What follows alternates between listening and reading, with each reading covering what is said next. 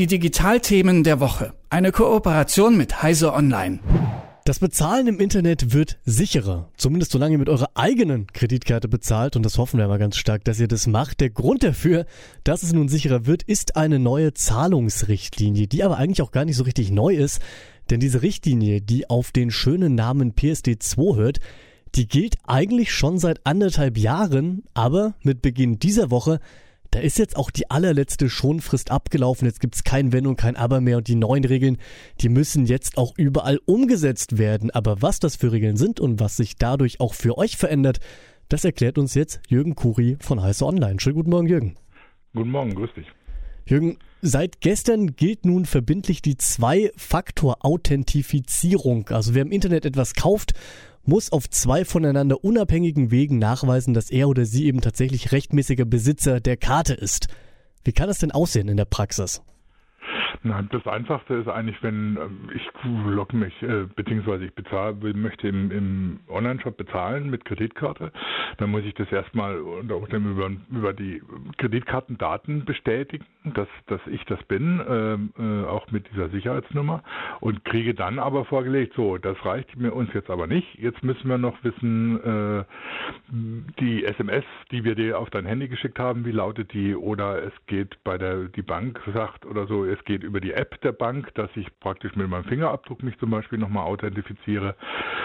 Oder äh, es gibt eigene Authenticator-Apps, die dann zum Einsatz kommen, bei denen die einen Code ausgeben, den man dann eingeben muss.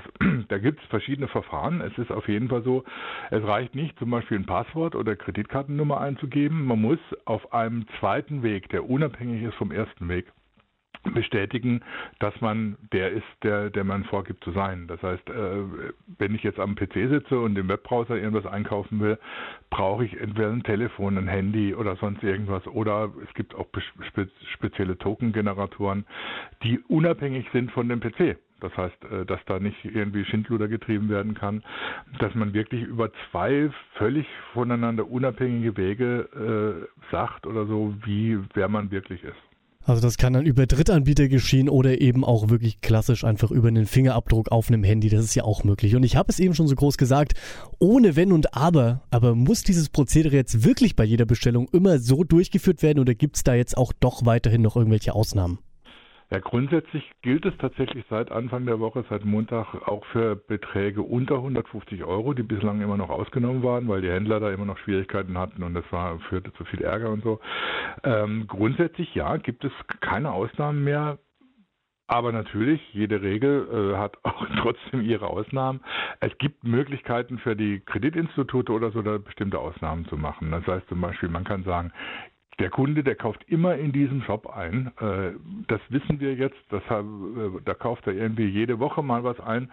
Ähm, da müssen wir jetzt nicht jedes Mal wieder den zweiten Faktor äh, abfragen. Das könnte eine Bank zum Beispiel sagen, die dann die Daten dann auch entsprechend hat.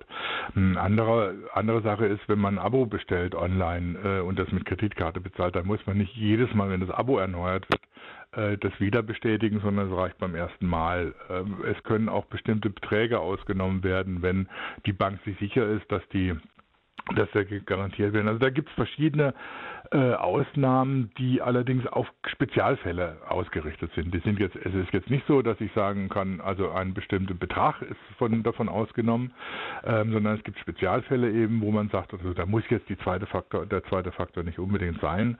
Ähm, das kriegt man als äh, Kunde dann im Einzelfall zu sehen, dass man da plötzlich die Nummer nicht eingeben muss. Grundsätzlich muss man sich darauf einstellen, dass man bei jeder Transaktion, die man jetzt im Internet tatsächlich durchführt, ähm, einen zweiten Faktor braucht und sich auch darauf einrichten muss. Das heißt, man muss der Bank zum Beispiel auch sagen, welchen Faktor man äh, denn benutzen will. Die äh, App der Bank, äh, ein, eine Authenticator-App, SMS oder was auch immer die Bank dann anbietet.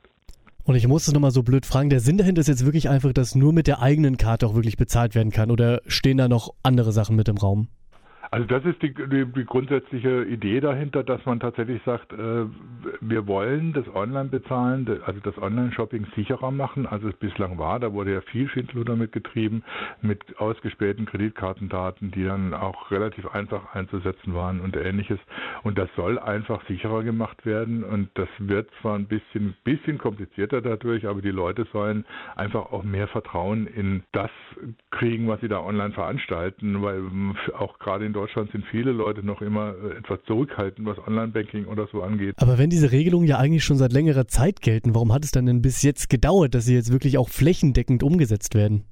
Ja, das sind im Prinzip technische Probleme im Hintergrund. Ne? Die bezahlte, die Shop-Systeme mussten natürlich darauf eingerichtet werden, dass immer so ein zweiter Faktor äh, eingerichtet wird. Es musste auch bei den Banken natürlich einiges gemacht werden, dass die Shop-Systeme so auf die, die äh, zu den, zu den Banken weiterleiten, dass dann der zweite Faktor auch dann, wenn die Bestätigung dann da ist, dann auch richtig an die Händler zurückgegeben wird. Das sieht man jetzt teilweise bei manchen Bezahlvorgängen, dass dann zwar die Banking-App zum Beispiel sagt, dass die Autorisierung äh, erfolgt ist, aber der Händler das gar nicht mitkriegt und sagt, ja, da ist irgendwas schiefgegangen. Das heißt, da sind im Hintergrund immer noch technische Probleme teilweise zu sehen, dass die Banking-Systeme und die Shop-Systeme der Händler zum Beispiel richtig zusammenarbeiten. Und das hat dazu geführt, also die technischen Probleme, die ganz am Anfang aufgetreten sind, die, die, dass auch auf die Händler natürlich Kosten zukamen, um diese technische Umstellung zu ma machen, hat dazu geführt, dass die Händler gesagt haben, ja, so schnell geht es jetzt aber nicht. Äh, da brauchen wir ein bisschen mehr Zeit für, als da vorgesehen war. Und deswegen gab es dann diesen Stufenplan, der dann das so ein bisschen gestaffelt hat. Äh, erst durfte bis 300 äh, ohne äh, Zwei-Faktor-Authentifizierung operiert werden. Dann wurden die Beträge immer niedriger äh, bei denen es notwendig war. Und jetzt ist es eben endgültig, jetzt müssen die Händler das einführen oder sie haben eben Probleme damit, dass die Transaktion tatsächlich nicht durchgeführt werden kann.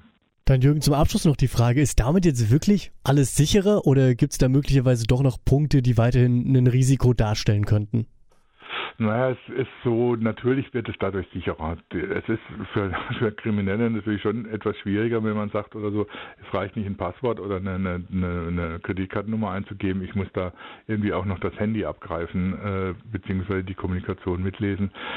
Es gibt natürlich bestimmte Methoden, da auch dran rum, da, da drum rumzukommen und das äh, Phishing auf Kreditkartendaten und zusätzliche Informationen und so geht natürlich weiter und man muss trotzdem weiter vorsichtig sein. Also ist, die, die Kriminellen sind da natürlich auch immer auf dem Sprung, um sowas auszuhebeln und dann neue Methoden zu erfinden, um an die Daten der Anwender zu kommen, um dann äh, Betrügereien mit den Accounts anzustellen.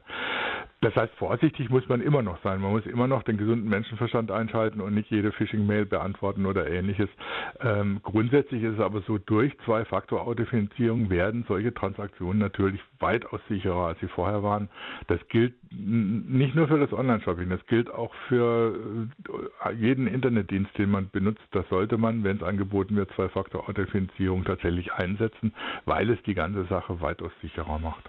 Das sagt Jürgen Kuri von Heiße Online zur Zahlungsdienstrichtlinie PSD 2 Pace Service Directive. Übrigens auf Englisch, da kommt diese Abkürzung her. Jürgen, ich danke dir. Ich danke dir. Die Digitalthemen der Woche. Eine Kooperation mit Heise Online.